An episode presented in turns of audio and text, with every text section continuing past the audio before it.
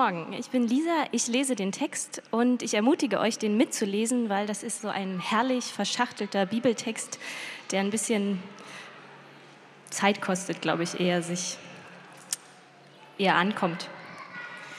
Ähm, er steht in Hebräer 1, Verse 1 bis 4. Nachdem Gott vor Zeiten vielfach und auf vielerlei Weise geredet hat zu den Vätern durch die Propheten, hat er zuletzt in diesen Tagen zu uns geredet durch den Sohn, den er eingesetzt hat zum Erben über alles, durch den er auch die Welt gemacht hat.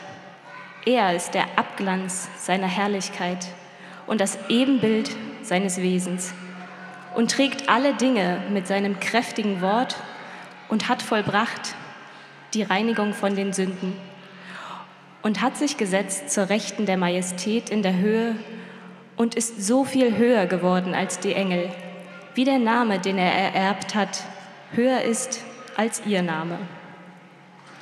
Ich bete noch mit uns. Himmlischer Vater, danke für dein Wort, danke für diese alten Texte, die manchmal eine Sprache sprechen, die im ersten Moment schwierig sind. Danke, dass es Menschen gibt, Pastoren gibt, die uns dabei helfen, das zu verstehen. Öffne unsere Herzen ähm, und sei jetzt bei Daniel, der uns die Predigt hält. Amen.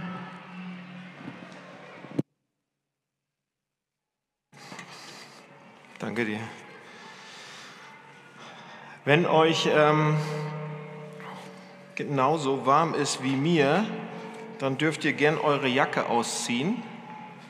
Wenn euch nicht so warm ist wie mir, dann dürft ihr an warme Füße denken oder wie das ist, wenn die Hände langsam wieder auftauen. Das ist so ein schönes Gefühl, finde ich manchmal. Aber ähm, ich erinnere mich noch an Zeiten, da waren wir auch Gemeindegründung, da war es auch kalt oder man hatte keinen Strom oder überall Wasserschaden und so. Also, ähm, es ist trotzdem schön hier zu sein. Mein Name ist Daniel und meine Frau und ich, haben drei Mädchen, drei kleine Mädchen, zehn, neun und vier. Und wir haben noch fünf Hühner und einen Hund, aber die zählen jetzt gerade nicht, sondern wir haben nur diese vier, äh, drei Mädchen, drei, drei sind es. Und ähm, einige der schönsten Tage in meinem Leben war es tatsächlich, als diese Mädchen geboren worden sind. Und ich weiß nicht, wie das bei euch ist. Der eine oder andere hat das schon mal miterlebt. Und äh, wenn ein Kind geboren wird, wenn man dabei ist äh, und selbst keine Schmerzen hat, sondern nur einfach festhält oder vielleicht gekniffen wird oder wie auch immer, das ist dann ein guter Augenblick, ein schöner Augenblick, ein total emotionaler Augenblick. Man, ich habe so geflennt, als meine erste Tochter geboren worden ist und als die Ärzte alle raus waren. Und dann habe ich angefangen zu flennen, wie so ein, weil das so schön war und ähm, bei der zweiten war es nicht mal ganz so schlimm, bei der dritten war das, ihr wisst, wie das ist. Ne? Aber was ich damit sagen will, ist, für uns als Kirche seid ihr quasi so eine Tochter. Also ihr seid eine Tochterkirche, eine Tochtergemeinde, eine Tochtergesellschaft nicht, aber so eine Tochterkirche. Und ähm, heute ist zwar das erste Mal erst, dass ich hier bin, euch besuche, aber es, ist, es fühlt sich an, ich bin hier reingekommen, dachte, wow, das fühlt sich an wie eine Gemeindegründung, das ist unsere Tochter. Meine Güte, das ist super, das ist, ich freue mich richtig. Vielleicht merkt ihr das ein bisschen, aber ich freue mich über euch und ähm, dass ihr so viele Kinder habt und dass es einen Gottesdienst gibt und dass ihr euch, ich hab, war gestern bei Caro und bei Jona, die haben mir schon ein bisschen erzählt, was ihr so alles macht und so. Also das ist, ich bin, ich freue mich. Wir sind richtig stolz auf euch als Gemeinde. Und gestern Abend bin ich hier mit äh, Live ähm, nach, nach Leipzig reingekommen mit dem Auto und wir sind von der Autobahn runtergefahren und die ersten Straßen dann und da hatte ich so sehr, sehr stark das Gefühl und dachte, meine Güte, Leipzig braucht doch noch mehr Gemeinden. Leipzig braucht Jesus, Leipzig braucht Gott. Und, ähm, und deshalb freue ich mich heute, heute Morgen hier zu sein und euch sozusagen ähm, auf den Advent den Advent einzuleiten oder den Advent ein, so auf Weihnachten vorzubereiten. Und ich bete jetzt und dann gucken wir uns diesen Text mal gemeinsam an. Vater im Himmel, danke, dass wir hier sein können und danke, dass ähm, wir ein Dach über dem Kopf haben zumindest. Und ich bitte dich, dass du uns warm machst, dass du mit deiner Präsenz da bist und dass du uns ähm, sagst, dass du zu uns sprichst, äh, wer du für uns bist was du für uns gemacht hast und was das mit uns zu tun hat. Amen. Ähm, so, heute habt ihr den Text schon gehört, der wurde euch vorgelesen und ähm, André hatte mich gebeten, ein paar Sachen zu, zu sagen zu diesem Text. Das ist äh, fast ein Adventstext und ihr werdet die nächsten Wochen auch bis Weihnachten äh, im Hebräerbrief bleiben. Und das ist ganz spannend, weil ich habe mir den zuerst zu Hause durchgelesen und dachte, meine Güte, allein in diesen ersten drei Versen nur, den vierten gucke ich mir heute gar nicht mit euch an, aber nur die ersten drei, da ist so viel Stoff drin, dass es bis Weihnachten reichen würde. Und ähm, ich werde mich zusammenreißen, wirklich zusammenreißen. Also, heute ist Hebräer 1 dran und, ähm, und das Erste, was dabei auffällt, wenn man diesen Text liest, ja, Vers 1, ihr habt es ja im Programmheft, da könnt ihr mal mitlesen. Vers 1, wenn ihr das lest, da steht, nachdem Gott vor Zeiten vielfach auf vielerlei Art und Weise geredet hat zu den Vätern oder zu den Vorfahren durch die Propheten. Erste Frage, was hat er denen gesagt? Das war meine erste Frage. Ich weiß nicht, was ihr jetzt für Fragen hättet. Vielleicht sagt ihr, hä, Gott? Gibt es überhaupt einen Gott? Wer hat zu denen geredet? So, vielleicht ist das eure Frage. Meine erste Frage war, was, was sagt, was hat Gott durch die Propheten gesagt? Was sagt Gott durch die Propheten? Was sagen die Propheten? Und eine Sache, die hat Jonathan hier gerade, als er äh, das Lied gespielt hat, angesprochen, und nämlich ähm, von einem ganz bekannten Propheten, Jesaja hieß der, der 700 Jahre vorher, vor Weihnachten, vor der Geburt von Jesus gelebt hat. Und dieser Jesaja sagt, man könnte fast sagen, zusammenfassend für viele andere Propheten auch, der sagt einige Sachen, bringt einige Sachen auf den Punkt, die ganz viel mit unserem Text im Hebräer zu tun haben. Jesaja sagt nämlich in, in, in, in, in seinem äh, Buch, was er geschrieben hat, Jesaja 9, da sagt er, denn ein Kind ist uns geboren, ja, ein Sohn ist uns gegeben, das sagen die Propheten, und die Herrschaft ruht auf seiner Schulter. Also er ist König, er ist Herrscher, er hat so das Sagen. Und man nennt seinen Namen. Wie nennt man ihn denn jetzt? Und jetzt wird spannend. Man nennt ihn wunderbarer Ratgeber, starker Gott, ewiger Vater und Friedefürst. Und die spannende Sache finde ich, wenn ich mir das so an, an, an durchlese, was, was der Hebräerbrief, also der Hebräerbriefschreiber in diesen ersten drei Versen schreibt, das kommt bei diesem Propheten Jesaja vor. Das, was, oder andersherum, wenn das, was der Prophet Jesaja 700 Jahre vor diesem Text geschrieben hat und zweieinhalbtausend Jahre oder 2700 Jahre vor heute, ja, ähm, kommt erstmal in diesem Text vor und heute in diesem Gottesdienst. So, was sagt er denn genau? Er sagt zum Beispiel, dass ja, der Prophet sagt über Gott, er ist ein wunderbarer Ratgeber, er ist ein starker Gott, ein ewig Vater und ein Friedefürst. Da ist irgendwie ein Kind geboren, ein Sohn wurde geschenkt. Der künftige König wurde geschenkt, ein Baby, der König ist, ein Junge, der Herrscher ist. Und wie ist dieser König jetzt? Was macht er? Und der Hebräerbrief redet davon. Wie ist dieser Junge? Wie ist dieser Herrscher? Und die Antwort auf diese Frage ist einfach, hat ganz viel mit Weihnachten zu tun. Ganz viel mit Advent zu tun und Weihnachten. Seht ihr, ich will jetzt, was, was ich mit euch mache jetzt, ist, ich gehe diese, diese drei Verse mal durch und diese, diesen Jesaja-Text, den nehme ich als Aufhänger und zeige euch, dass die Sachen zusammenpassen und zeige euch, dass sie das Gleiche sagen und auf eine Person hindeuten, die so gut ist und um die sich die ganze Welt eigentlich dreht und um die sich Weihnachten dreht. Also, wir fangen mal an und das erste, was wir bei Jesaja gelesen haben oder das erste, was wir hier auch in Vers 2 dann lesen, ähm, was die Propheten sagen, ist dieser ähm, Jesus oder diese Propheten, die reden von, einem, von einer Person, von einem Sohn und der ist ein wunderbarer Ratgeber. Oder Vers 2 steht bei uns, ja, Gott hat ähm, zuletzt zu uns geredet durch den Sohn, den er eingesetzt hat zum Erben über alles durch den er die Welt gesandt hat und so weiter. Er, er ähm, macht das an einer, an, an, ähm, in Vers 2 macht er ganz deutlich, er hat diesen Sohn eingesetzt, ja, und hat durch den Sohn zu uns gesprochen. Und dann könnte man sagen, ja, aber was hat er denn zu uns gesprochen? Seht ihr, diese beiden Sachen, dass er ein wunderbarer Ratgeber ist und dass der Sohn zu uns spricht, die passen zusammen, weil der Sohn spricht zu uns und er gibt uns Ratschläge. Pass auf, wenn man 20 Jahre alt ist, wer ist von euch 20 Jahre alt? Wenn man 20 Jahre alt ist, denkt man, man ist unbesiegbar. Wenn man 30 Jahre alt ist, denkt man, man weiß alles. Und wenn man 40 Jahre alt ist, denkt man, man kann alles. Und wenn man dann noch älter wird, weiß man, das stimmt alles nicht.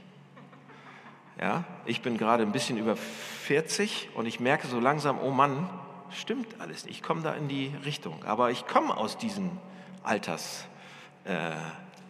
Äh, ähm, noch eine Frage. Wer von euch hat einen Mentor? Oder wer von euch hat einen Coach? Im Job oder zu Hause oder im Leben oder sonst wo. Wer würde gerne einen haben? Oder mehrere? Seht ihr, manchmal fühle ich mich persönlich ziemlich ratlos. Oder da kommen Sachen im Leben auf einen zu, denen ist man nicht gewachsen. Die sind neu, die sind, die sind anders. Die, die, die reißen an den Boden unter den Füßen weg oder die sind so schlimm, dass man denkt, meine Güte. Und da braucht man manchmal einen guten Ratschlag. Das können ganz einfache Sachen sein, dass man sich gerade ein Haus gekauft hat und ein Freund vorbeikommt und einem hilft, irgendwie handwerklich, gibt, gibt er ein paar Ratschläge. Aber manchmal braucht man viel mehr.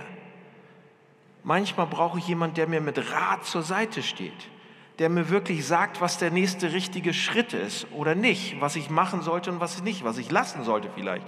Ich war vor zwei Wochen in Budapest auf einer ähm, Leadership-Konferenz von Redeemer, von City to City und ähm, ich bin gerade persönlich an einer Situation mit unserer Kirche, dass sie so groß ist mittlerweile, dass, die, dass ich der nicht mehr gewachsen bin.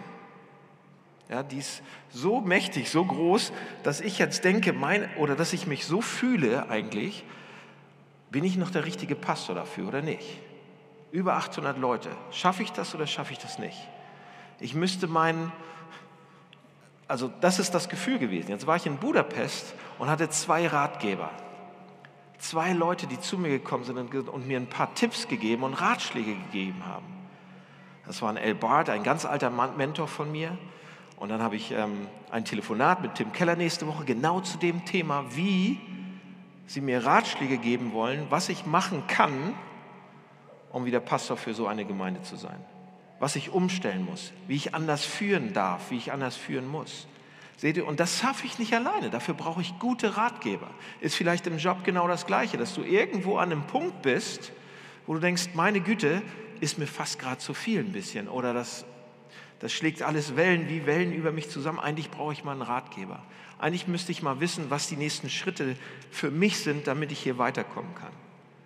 Ja? Und wir sagen jetzt vielleicht, okay, das sind zwei Beispiele gewesen. Das wäre schön, wenn ich sowas mal hätte. Wäre schön, wenn ich vielleicht sogar mal einen geistlichen Ratgeber hätte und der mir sagen kann, wie ich mit, mit Gott ein bisschen weiterkomme. Wäre, wäre schön, wenn Gott vielleicht selbst mein Ratgeber sein könnte. Wäre das nicht toll? Gott, der eigentlich alles weiß und, und, und Power hat und Macht hat und äh, diese Welt geschaffen hat, wäre das nicht toll, wenn Gott zu mir sprechen würde? So wie zu den Propheten? wie das im Text ist, wie wenn Gott mein Ratgeber wird, wenn er mir sagen würde, wie ich mein Leben gut leben kann, was die nächsten Schritte sind, was gut für mich ist und was mich weiterbringt und was schlecht für mich ist und was mir schadet. Aber dann sagt ihr, ja, das wäre schon toll, aber ehrlich gesagt, ich höre ihn nicht. Ich höre ihn so selten. Wäre toll, wenn Gott das machen würde mit mir. Wie ist denn Gott jetzt mein Ratgeber? Wie kann Gott mein Ratgeber werden? Wisst ihr was, wie er das kann? auf folgende Art und Weise.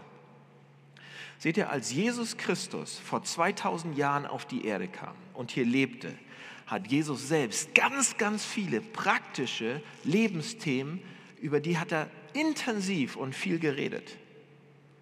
Er hat immer wieder darüber gesprochen, was Gottes Wille ist für unser Leben was Gottes Ratschläge sind für unser Leben, was ein Leben fördert und was ein Leben zerbricht, was, ist, was, was uns und unserer Umgebung dient oder was, der, was diese Sache auch zerbricht oder zerstört. oder wie unsere Persönlichkeit, unser Charakter wachsen kann und wir es nicht, was unsere Gesellschaft voranbringt und was das Leben kaputt macht.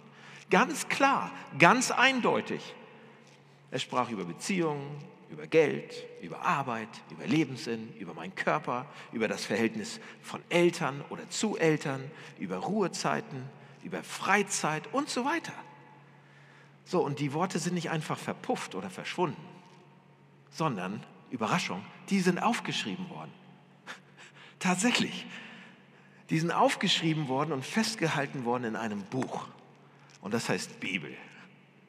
Ja, und die Bibel hat diese vielen Ratschläge und viele göttliche Weisheiten eigentlich, enthält die dazu, wie wir eben unser Leben leben können. Was das Leben fördert und was es fordert. Und ich kann das lesen und ich kann Predigten dazu hören und ich kann darüber mit anderen diskutieren und ich kann das versuchen rauszukriegen, ich kann das studieren.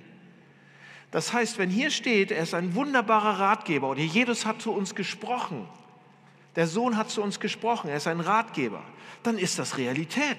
Dann können wir das haben.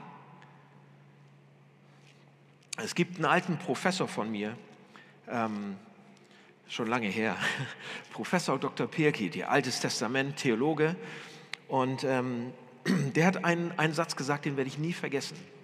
Und er hat uns Studenten damals herausgefordert und, hat, und er hat Folgendes gesagt. Er hat gesagt, lesen Sie die Sprüche die Sprüche sind so Weisheiten in der Bibel, in der Mitte so ungefähr, wenn man sie genau in der Mitte aufschlägt, dann sind Psalmen und kurz danach, also so Gedichte und Lieder und kurz danach sind die Sprüche. Und das sind so Lebensweisheiten und ganz tief, tiefe Weisheiten, Ratschläge. Und er hat gesagt, lesen Sie diese Sprüche oder Sprichwörter und haben Sie den Mut, die Dinge dort so zu tun und ich verspreche Ihnen, Ihr Leben wird sich radikal verändern. Habe ich nie gemacht. Aber ich weiß, er hat recht. Denn wenn man nur einige von, ich habe nicht alle, ne?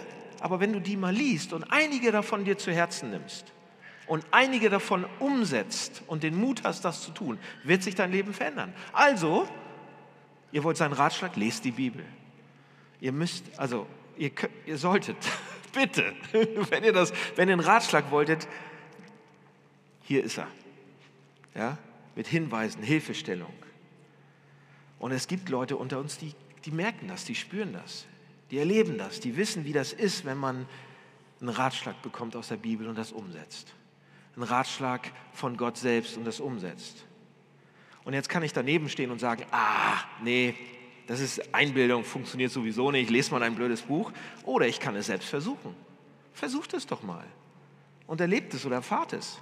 Und ich finde, die Adventszeit ab heute ist doch eine tolle tolle Zeit, um das mal auszuprobieren, oder? Die Adventszeit, es wird dunkler, es wird ein bisschen kühler draußen. Da kann man sich doch abends mal hinsetzen und gucken, was sagt Gott mir? Was ist sein Ratschlag für mein Leben? Was spricht er zu mir? Okay, das ist die erste Sache. Er ist ein wunderbarer Ratgeber. Oder Hebräer sagt uns, er spricht zu uns durch den Sohn. Das zweite ist, Jesaja sagt, er ist ein starker Gott. Und unser Text hier ähm, im Hebräer, der sagt uns, Verse 2 und 3. Er sagt uns, der Sohn, durch den er auch die Welten gemacht hat. Und er sagt uns, ähm, der alle Dinge trägt mit seinem kräftigen Wort. Ja, sozusagen das Universum. In einer anderen Übersetzung steht, er trägt das gesamte Universum. So, wer kann das? Nur jemand, der stark ist. Nur jemand, der Muckis hat, der Kraft hat. Ja? Uns wird gesagt, dass dieses Kind, dieser Sohn, dieses Weihnachtsbaby ein starker Gott ist. So, Frage an euch, warum merken wir das so wenig, dass das ein starker Gott ist? Man könnte das doch merken, oder nicht? Man sollte das doch merken. Wenn er dann wirklich so stark ist, dann soll er mal hier was machen. Dann soll er mal was verändern, wenn er das ganze Universum in seiner Hand hält. Warum sehe ich ihn nicht als starken Gott? Antwort, weil wir selbst noch viel zu stark sind. Weil wir selbst oft viel zu stark sind. Erst wenn wir schwach sind, sehen wir, wie stark er ist. Ja? Weil Leute, in unserem Alltag rennen wir rum und mich inklusive. Ich versuche, ich bin so, so stark noch mit 40 und habe so eine starke Meinung und so einen starken Kopf und so ein starkes, ne, und mit dem Kopf durch die Wand und alles und, und einigen von euch auch. Und wir sind so kraftvoll und stark und sind noch gesund und voll im Saft und können Bäume ausreißen. Und wir rennen und rennen und bauen Gemeinden und bauen Firmen auf und bauen Städte auf und alles Mögliche und arbeiten und tun und machen. Wir sind selbst so stark und drehen die Welt mit unseren Ambitionen und Plänen und Visionen und brauchen ihn überhaupt nicht. Wir brauchen ihn überhaupt nicht. Für was denn? Für eine Gehaltserhöhung? Oder dass ich mir aus den richtigen Job aus fünf möglichen Jobs aussuchen kann? Ja? Für das richtige Lebensmotto oder dass ich das richtige Hobby aussuche? Dafür brauche ich keinen starken Gott. Dafür brauche ich einen guten Mentor. So, erst wenn ich schwach bin, erst wenn ich schwach bin, wenn ich fertig bin, wenn ich vielleicht sogar krank bin. Wenn ich, wenn ich langsam sehe, tiefer sehe, wie verstrickt ich in Sünde bin, wie schlecht ich eigentlich bin, dann brauche ich einen starken Gott. Wenn ich selber sehe, dass ich mich nicht wie Münchhausen aus dem Dreck rausziehen kann, weil ich das nicht kann, weil ich nicht stark genug dafür bin, weil ich nicht das Know-how dafür habe, weil ich einfach nicht fähig dafür bin ich brauche einen, der mich rausholen kann. Ich brauche einen sehr, ich brauche einen sehr starken Gott. Je älter ich werde, umso stärker muss er sein. Ein Gott, den Süchte, Charakterschwächen, Beleidigung, Anfeindung nichts ausmachen. Aber ein Gott, der stärker ist, mehr Kraft hat, mehr Macht hat, richtig der gefällt uns nicht. Der größer ist und nicht mit meinem Zickzack-Gedanken die ganze Zeit folgt. Und ich kann dann auch nicht sagen, Gott, wenn du mir das und das gibst, dann werde ich das und das machen. Ich kann dann nicht mehr verhandeln mit ihm, wenn ich einen wirklichen starken Gott habe. So ist Gott nicht, dass ich dann ihm irgendwelche Ultimaten stelle oder sonst irgendwas. Er ist ein starker Gott, mit dem spielt man nicht rum den kann man auch nicht zähmen. Das ist kein Tiger, dem du ein bisschen Milch gibst, sondern springt er durch den Reifen. Nur ein starker Gott hat die Macht und die Kraft, wirklich was zu bewegen, etwas zu tun, wirklich einzugreifen. Aber wir machen ihn immer so klein. Der liebe Gott. Es ist so, wie Heinrich Heine mal geschrieben hat. Ähm, er schreibt, Heinrich Heine schreibt, wenn man einen Gott begehrt, ist altes Deutsch, aber er schreibt, wenn man einen Gott begehrt, begehrt, der so hel zu helfen vermag, und das ist doch die Hauptsache, also der unheimlich krass stark ist, so muss man auch seine Außerweltlichkeit, also Gottes Außerweltlichkeit und seine heiligen Attribute annehmen und dann darauf hoffen. Gott ist nicht so wie wir. Gott ist unheimlich anders. Gott ist von einer anderen Welt. Gott ist so groß und so mächtig, dass wir auf einem Staubkorn, wisst ihr, wie groß ein Staubkorn ist? Wir sind die Staubkörner auf dem Staubkorn. Der Unterschied von uns zu einer Amöbe, eine Amöbe ist ganz, ganz klein. Der Unterschied von uns zu einer Amöbe, der Unterschied von Gott zu uns ist noch viel, viel, viel, viel größer als das. Gott ist unheimlich, nicht vergleichbar. Wir können uns das nicht vorstellen. So, wenn wir wirklich, jetzt, wenn wir wirklich wollen, dass es einen Gott gibt da draußen, der stark ist, dann muss er doch auch Autorität haben, königlich sein, groß sein, dass er wirklich auch mal eingreifen kann in meinen Alltag und krumme Dinge gerade machen kann, oder? Und warum passiert das nicht? Weil wir es nicht zulassen. Das Entscheidende bei dieser ganzen Frage ist, wenn er so stark ist, was für ein Gott ist er denn? Wie tickt er denn? Ist er ein Gott, dem es nur um sich geht und der diese Kraft und diese Stärke zur Schau stellt und uns das auch mal zeigen will? Oder ist es ein Gott, dem es um uns geht? Und das Tolle ist, Leute, zu Weihnachten und in dieser Adventszeit sehen wir, es muss ein Gott sein, dem es um uns geht, dem es um dich geht, Denn sonst wäre er nicht in diese Welt gekommen. Sonst hätte er das nicht auf sich genommen, in diese Existenz zu kommen. Sonst wäre er nicht geboren geworden in, in dieser kleinen Grippe mit all, Krippe mit all dem Stroh und Pieksen und alles am Rande des römischen Reiches in einem Nest. Ja? Sonst wäre er nicht so klein und verletzlich geworden. Und damit bin ich eigentlich beim dritten Punkt, die dritte Eigenschaft, die dieser kommende Retter hat und die auch noch im Text drin steht. Da steht nämlich Vers, Vers 3. Ja, Vers 3 steht, er ist der Abglanz seiner Herrlichkeit und das Ebenbild seines Wesens. Was steht da? In einer anderen Übersetzung, bisschen besser ausgedrückt, heißt das, Gott hat unheimlich viel, sein, sein Bild ist, wie er ist. Es ist unglaublich viel Herrlichkeit. Und diese Herrlichkeit drückt sich aus in seinem Wesen, seinem Charakter. Und jetzt ist die Frage, wie ist dann sein Wesen? Ich habe das schon angedeutet, aber wie ist es denn? Wie ist Gott denn? Wie ist sein Charakter? Wie ist sein Wesen? Ist er nur stark oder ist er stark, aber wie ist sein Wesen? Und unser, unser Jesaja-Text sagt, er ist der ewige Vater. Sein tiefstes Wesen ist, er ist innerlich, äußerlich unheimlich kräftig, stark, ja, der, der Herrscher des Universums, aber ist auch der ewige Vater. Ja. An Weihnachten stellt er sich nicht nur als König vor, sondern als liebevoller Vater, der nahe kommt, der vertraut ist, wie ein Vater, der sich um Kinder kümmert, ein guter Vater. Ich weiß nicht, ob ihr alle einen guten Vater hattet, aber es, wir reden von einem guten. So, was für einen Gott gibt es, der gleichzeitig mächtig ist und gleichzeitig im selben Atemzug sagt, ich bin liebevoll, geduldig und fürsorglich wie ein Vater und ich bin der Vater. Ein Gott, der daran festhält, mächtig zu sein und Dinge zu verändern und anbietet, uns anbietet, in dieselbe Familie hineinzukommen. Und wenn wir dann mal vorspulen würden und uns Jesus anschauen und sehen, wie Jesus auf diese väterliche, liebevolle Art und Weise mit Menschen umgegangen ist. Er tröstet eine Frau, die gerade ihren Sohn verloren hat und sagt, weine nicht wie ein Vater. Er nimmt die Hand eines kleines Mädchen, ein kleines Mädchen, die gerade gestorben ist, und es, es, es zerbricht ihn fast und er sagt, Talita kum, steh auf, wach auf. Er hat so viel Power, aber er hat so viel Liebe für dieses Mädchen. Und er gibt ihr neues Leben. Dass dieser allmächtige Gott, der über den Glauben einer einfachen Frau staunt und begeistert ist, er sieht eine Menschenmenge, die mit all ihren Sorgen und Nöten und Problemen zu, zu ihm kommt und er ist voller Mitleid und Sorge, wird uns gesagt.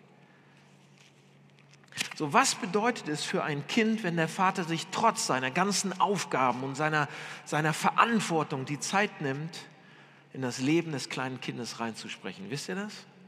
Das macht den Riesenunterschied. Ob der Vater nur arbeiten ist oder nur wichtig ist und nur Verantwortung überhaupt, sondern, sondern dass er auch mal reinkommt in das Leben des kleinen Kindes und Tobezeit macht. Abends im Bett oder abkitzelt oder zum Fußballspiel mitkommt oder zum Turnwettkampf oder zur langweiligen Reitstunde oder zum Kindergeburtstag mit 25 Mädchen. Meine Güte. Ja? Es kann alles für das Kind bedeuten. Es macht diesen riesen Unterschied zwischen einer Beziehung auf dem Papier und einer echten Liebesbeziehung. Und indem Gott Mensch wurde, indem Gott Baby wurde in der Person Jesus, ja, indem er an unserem Leben teilgenommen hat, das ist nämlich der Punkt. Er wurde dieser Gott, der so mächtig ist, aber hat teilgenommen an unserem Leben. War, stand am Feldrand, als wir Fußball gespielt haben. Er hat die Schmerzen erfahren, die wir erfahren haben, hat gelacht, hat geträumt, hat geweint. Der ewige Vater, wisst ihr, was uns das sagt? Er interessiert uns, sich für uns. Das ist verrückt. Gott, der so weit weg ist. Nein, er ist, er, er versteht uns, er will uns verstehen. Und es mag sein, dass ihr eben, wie gesagt, kein Bild von einem liebevollen Vater habt und damit nicht viel anfangen könnt oder schreckliche Erfahrungen habt vielleicht mit einem Vater und sagt, oh, ich will nichts davon hören, so liebevoller Vater. Keine Ahnung. Lasst euch bitte davon nicht abhalten, wenn die Bibel hier von einem Vater spricht als Bild. Jesaja dieser Prophet, von dem ich hier, den ich hier versuche einzubauen, der gebraucht mehrmals für Gottes Liebe auch andere Bilder. Nicht nur den Vater, sondern er gebraucht auch die Liebe und Treue und Fürsorge einer Mutter für ihr Kind. Er sagt zum Beispiel, könnte eine Mutter es fertigbringen, ihren Säugling zu verlassen, zu vergessen. Mütter? Nein. Hat sie nicht Mitleid mit dem Kind, das sie so lange getragen hat? Und die Implikation ist natürlich, nein, niemals würde sie das vergessen. Und dann fügt sie Jesaja noch hinzu und sagt, und selbst wenn sie, die Mutter, ihr Kind vergessen könnte, Gott vergisst euch nie. Ein Gott, der so unendlich groß ist und zugleich so liebevoll ist und mit uns verbunden sein möchte, wie Eltern mit ihren Kindern. Das ist sein Wesen. Das bekommen wir an Weihnachten. Einen starken Gott, aber einen ewigen Vater. Wie kann das sein? Wie soll das funktionieren? Wie kann er mein Vater sein? Wisst ihr wie? Nur auf eine Art und Weise indem er mich adoptiert. Indem er mich adoptiert, indem er mich, euch adoptiert. So wird er euer. Wie macht er das? Indem er dafür bezahlt. Adoption ist nicht kostenlos, indem er dafür bezahlt. Seht ihr, was hat Gott dafür bezahlt? Gott hat das gesamte Universum in Zahlung gegeben könnte man sagen. Er verlor seine Herrlichkeit, seine Schönheit, alles. Und er schaut auf dich und sagt, das hat sich gelohnt. Diese Adoption hat sich gelohnt. Ich adoptiere dich gerne. Wisst ihr, was das bedeutet? Das bedeutet, Gott sagt im Prinzip, ich habe alles, alles gehört sowieso mir. Aber diese eine Person habe ich noch nicht und ich gebe alles dafür her, dass ich die kriege und es ist es wert. Und das muss man erstmal zerkauen, Leute. Das muss man erstmal runterschlucken können. Das, das, Gott sagt das. Gott gibt sein Bestes, seinen Sohn für uns, alles, was er hat. Und sagt, es ist es wert, damit ich dich kriege. Wisst ihr, was das bedeutet? Das bedeutet, er liebt euch. Das bedeutet, er liebt dich mehr als die Welt. Er war, bereit, alles zu geben, um zu uns zu kommen. Versteht ihr dieses Ausmaß? Ich, ich kann das nur am Oberfläche kann ich das verstehen. Wenn ich es wirklich verstehen würde, zu aller Tiefe, würde mein Leben komplett anders aussehen. James I. Packer hat mal vor einigen Jahren gesagt, habt ihr, er sagt es uns allen, das ist ein theologischer Lehrer, so ein Professor auch mal gewesen, der sagt, habt ihr ein spirituelles Verständnis davon, wie sehr er dich liebt? Bringt uns das zum Schmelzen? zum Weinen? Ist das eine Realität für uns? Können wir es atmen? Können wir es fühlen? Können wir es probieren? Können wir es berühren? Wissen wir, wie unterschiedlich wir sein würden, wenn wir die Größe seiner Liebe verstehen würden? Trotz unserer ganzen Risse, trotz dieser kaputten Sachen, trotz Sünde in unserem Leben, trotz dieser Unvollkommenheiten kommt er uns nah an Weihnachten. Der Hebräerbrief sagt uns, was sagt unser Text? Er trägt unsere Sünde, er wischt das weg. Deshalb können wir adoptiert werden. Vers 3. Er kommt zu Weihnachten, er hat den Plan, er lebt das Leben, das wir hätten leben müssen und er stirbt den Tod, den wir hätten sterben müssen. Er erlebt komplette Verachtung von den Menschen, Misshandlung und Erstellung am Kreuz und damit bezahlt er alles, was wir jemals falsch gemacht haben, an unserer Stelle. Dadurch ist uns vergeben, dadurch kommen wir in die Familie Gottes rein, dadurch bekommen wir eine neue Identität, die fester ist, als was wir Menschen denken könnten. Und das bedeutet Gnade, das bedeutet das Evangelium. Und das geht an Weihnachten los.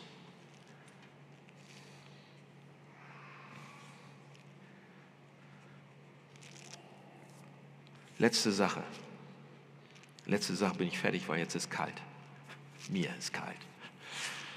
Eine Sache haben wir noch. Er ist ja der wunderbare Ratgeber, der starke Gott, der ewig Vater und der Friedefürst.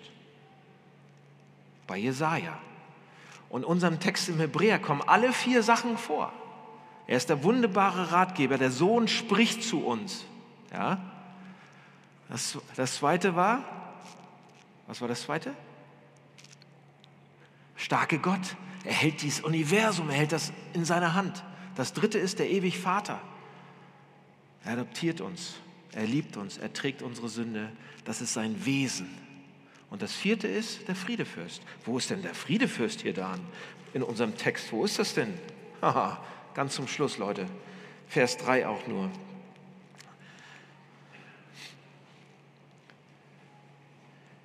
Er hat sich zur Rechten des Thrones der Majestät in der Höhe gesetzt. Und er denkt, hä, was bedeutet das denn?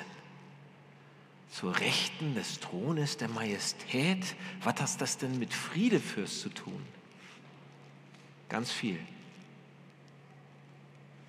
Seht ihr, zu Rechten des Thrones zu sitzen, Gott sitzt auf dem Thron und zu Rechten des Thrones zu sitzen bedeutet, das ist der Ehrenplatz.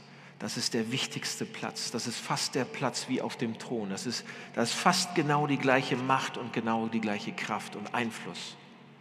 Und er sitzt da.